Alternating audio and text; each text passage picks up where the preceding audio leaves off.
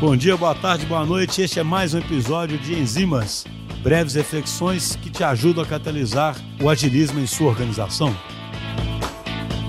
Eu estava lendo, comecei a ler nesse fim de semana um livro que se chama Doing Agile Right e parece ser um livro interessante, é um livro de consultores aí da BEM falando sobre como implantar o ágil em grandes organizações. E eu queria falar hoje sobre duas coisas que me marcaram muito, né? Eles comentam muito como é que existe uma percepção errada do C-Level, muitas vezes, quando ele quer adotar o ágil, uma percepção como se tudo, adotar o ágil significaria conseguir fazer as coisas mais rápido e pronto, conseguiria, é, faria ser possível, por exemplo, até demitir pessoas, porque agora, de repente, todo mundo estaria mais eficiente. E eles repetem mais de uma vez uma coisa que, para quem entende o ágil, é óbvio, né?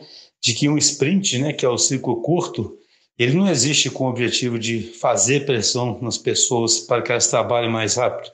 E sim, ele existe com o objetivo de garantir cadência, garantir feedback e garantir aprendizado. Esse assunto, então, remete a algo maior, que é o entendimento do que é o ágil. Né? Outro dia a gente estava fazendo também uma live da, da DTI e saiu esse assunto. Né? Muitas vezes as pessoas entendem o ágil como algo milagroso que vai fazer todo mundo trabalhar mais rápido, todo mundo ser mais produtivo, a ponto de que eu possa, inclusive, demitir pessoas, né? É, é muitas vezes o C-Level leva isso até para o nível individual, né? achando que, de repente, as pessoas vão desenvolver, por exemplo, software mais rápido no nível individual, que todo mundo vai ficar mais produtivo. Só que isso não tem sentido, porque, na verdade, o ágil é uma mudança sistêmica, uma mudança organizacional que vai fazer com que a organização como um todo aprenda melhor, gere valor mais rápido, desperdice menos e foque naquilo que é considerado realmente importante. É isso que vai trazer um grande ganho de eficiência da organização. E não uma mágica que vai fazer com que todo mundo, de repente, seja muito mais produtivo.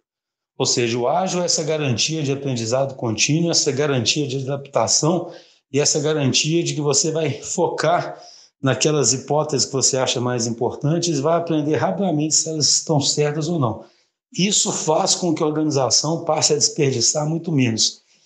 É, e o trabalho multidisciplinar também faz com que todos trabalhem em prol do fluxo de valor. Agora, não existe essa mágica da, do aumento da produtividade individual, como se ser ágil fosse ser igual a ser rápido.